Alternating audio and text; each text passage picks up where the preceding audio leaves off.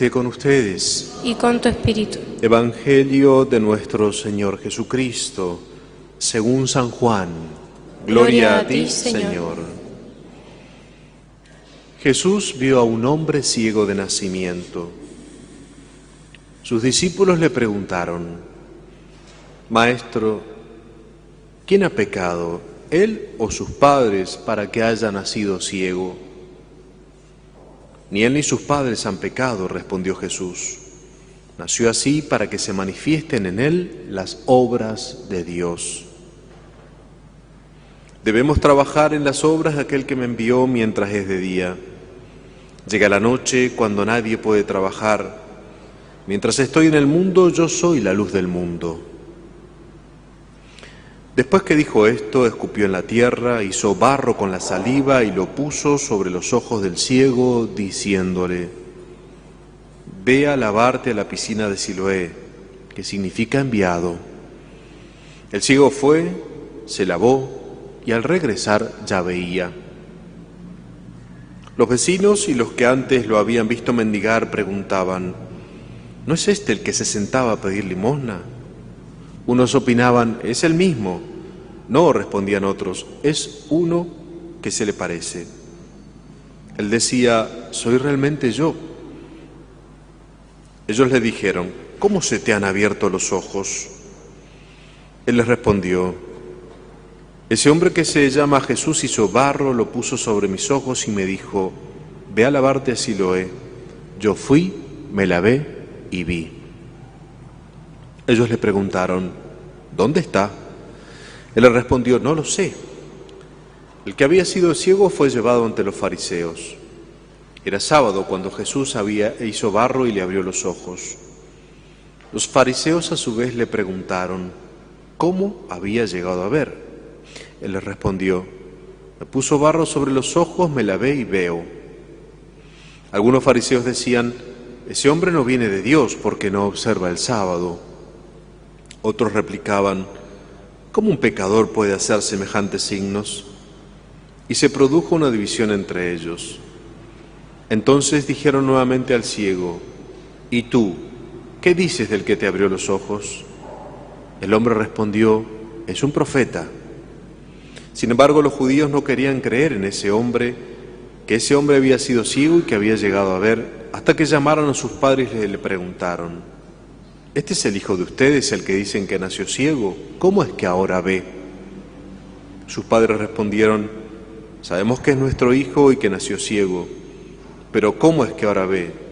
¿Y quién le abrió los ojos? No lo sabemos. Pregúntenle a él, tiene edad para responder por su cuenta. Sus padres dijeron esto por temor a los judíos, que ya se habían puesto de acuerdo para excluir de la sinagoga al que reconociera a Jesús como Mesías. Por esta razón dijeron, tiene bastante edad, pregúntenle a él. Los judíos llamaron por segunda vez al que había sido ciego y le dijeron, glorifica a Dios, nosotros sabemos que ese hombre es un pecador. Yo no sé si, soy, si es un pecador, respondió, lo que sé es que antes yo era ciego y ahora veo. Ellos le preguntaron, ¿qué te ha hecho? ¿Cómo te abrió los ojos? Él respondió, ya se lo dije y ustedes no me han escuchado. ¿Por qué quieren oírlo de nuevo? ¿También ustedes quieren hacerse discípulos suyos? Ellos lo injuriaron y le dijeron, tú serás discípulo de ese hombre. Nosotros somos discípulos de Moisés. Sabemos que Dios habló a Moisés, pero no sabemos de dónde es este. El hombre respondió, esto es lo asombroso, que ustedes no sepan de dónde es, a pesar de que me ha abierto los ojos. Sabemos que Dios no escucha a los pecadores, pero sí al que lo honra y cumple su voluntad. Nunca se oyó decir que alguien haya abierto los ojos a un ciego de nacimiento.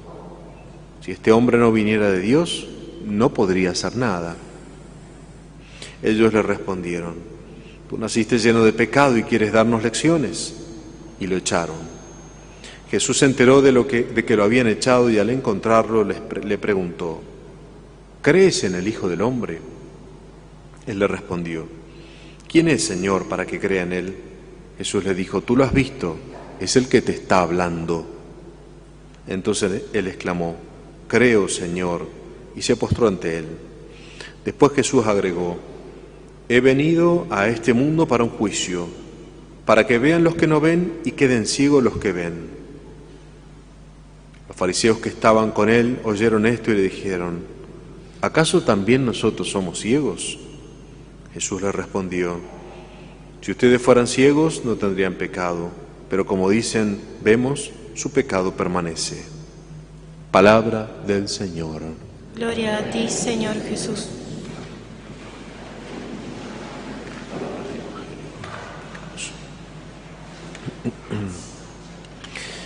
El tema de este tercer domingo de Cuaresma es muy interesante porque es la mirada, la mirada. Cómo miramos los hombres y cómo mira Dios. Todos los textos de la Sagrada Escritura nos muestran eso y en el marco y en el contexto de la Cuaresma nos puede servir muchísimo para, para revisar Tantas veces que somos eh, quizás tan críticos con el prójimo, hacemos juicios tan severos a veces contra los demás, o pretendemos mm, saber lo que hay en el corazón de las otras personas. Bien, comienza la palabra de Dios con el profeta Samuel, el libro del profeta Samuel, que es enviado por Dios como profeta para ungir eh, a un nuevo rey. En ese momento era Saúl el rey de Israel, pero como había sido infiel a Dios, Dios decide quitarle esa, llamémosle así, primogenitura, ese privilegio, y dárselo a otro. Y entonces lo manda a la casa de Jesé, que tenía varios hijos. Cuando está el profeta allí, que la, lo que tenía que hacer el profeta era ungir, le echaba aceite en la cabeza al que era ungido como rey, empiezan a pasar los hijos los hijos de Jesé frente a Samuel. Pasan uno a otro, llega uno que es uno esbelto, grande, apuesto, un joven, y Samuel pensó que ese era el que Dios había elegido. Y acá está la primera mirada del hombre distinta de la mirada de Dios. Dios le dice, no, no es ese. Entonces mandan a llamar al último muchacho, faltaba, el último de los hermanos, el más chico, que era David, luego rey David.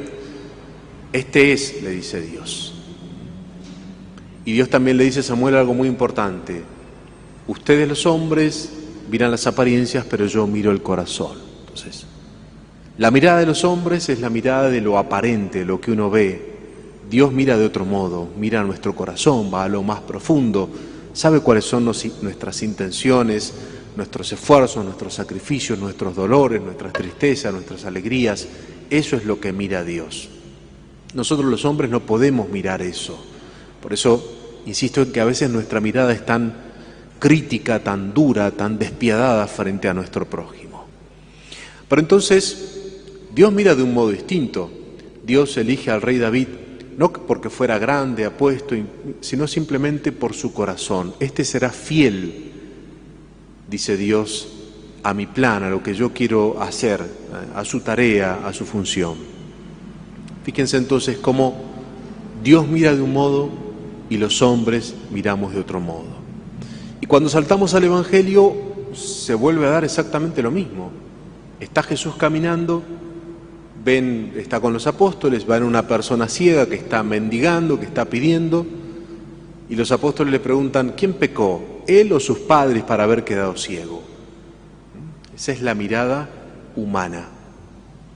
Jesús le dice, no, no ha pecado ninguno. O sea, esta tragedia que le ha ocurrido en su vida es para glorificar a Dios. Y esa es la mirada de Dios, una mirada distinta.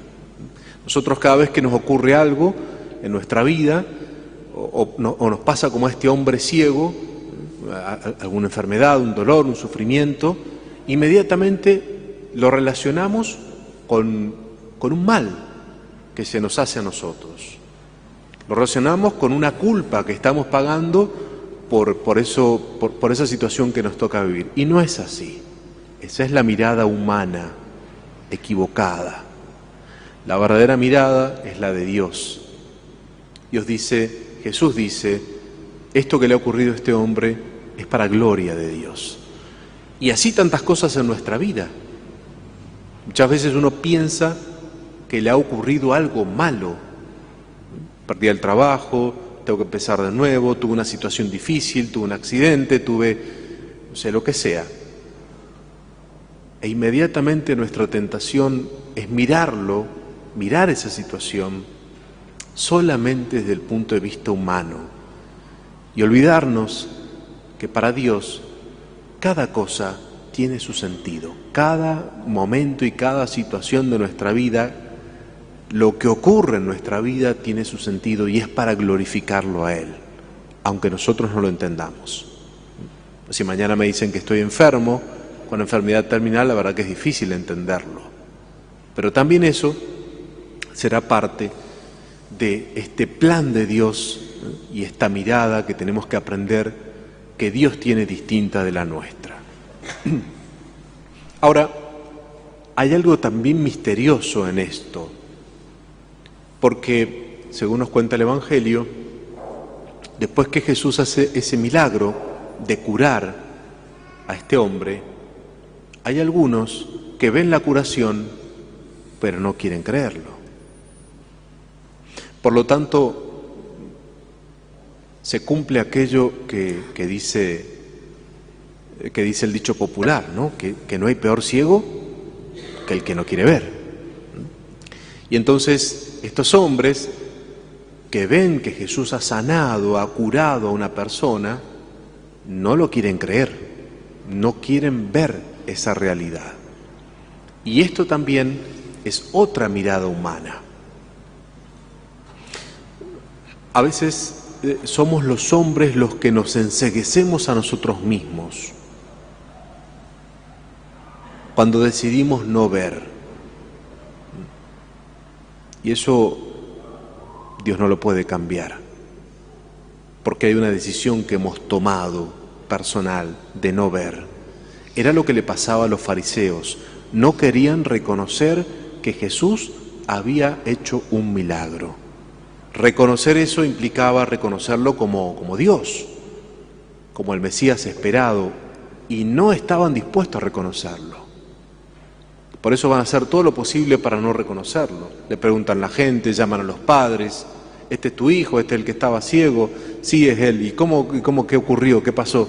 No sé, pregúntenle a él que él es grande, etcétera. Ellos no están dispuestos a reconocer que Jesús ha hecho ese milagro, que Jesús es el Hijo de Dios. Y eso es la ceguera de no creer o no querer creer o no querer ver. Esta es la peor ceguera, la peor mirada, cuando uno mismo se enseguece a causa de dos situaciones. Hay, hay como dos grandes causas de esa ceguera, que era la que tenían los fariseos y que miren, es, más fácil de lo que uno cree que nos pase. ¿eh? A veces, eh, hasta en cosas tan triviales como puede ser el deporte o el fútbol. ¿viste? Hay personas que van a decir, no, pero este está enseguecido, no se da cuenta que no es así. Y bueno, hay gente que no quiere, y a veces nos pasa a nosotros, nos enseguecemos, no queremos creer. Pero atrás de ese enseguecimiento hay dos cosas.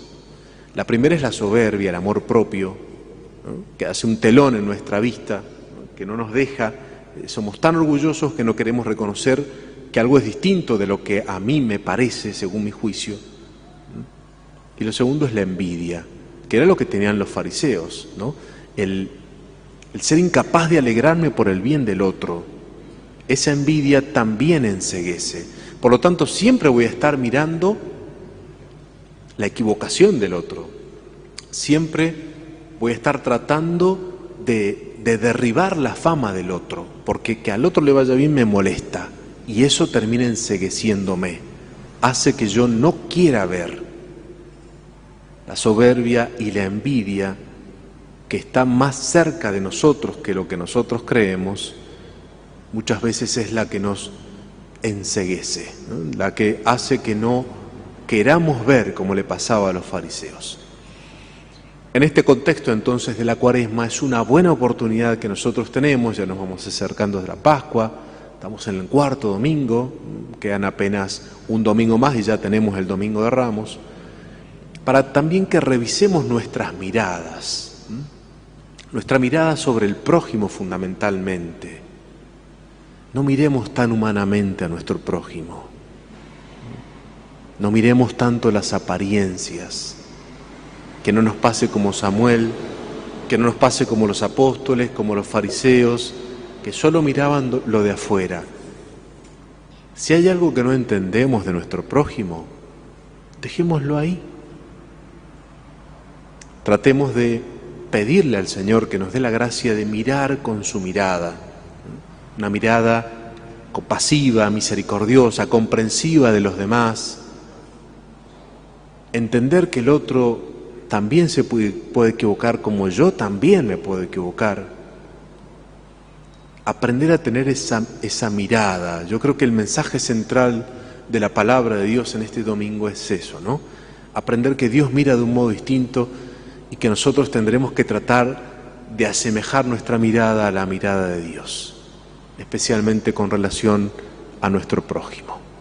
Que el Señor entonces nos dé la luz, el que dijo, yo soy la luz del mundo, mientras esté aquí en la tierra, yo soy la luz, vengo a iluminar, que Él nos dé esa luz para entender que necesitamos mirar a nuestro prójimo de un modo distinto, mirar un poquito más como Dios y no solo las apariencias. Ave María Purísima. Sin pecado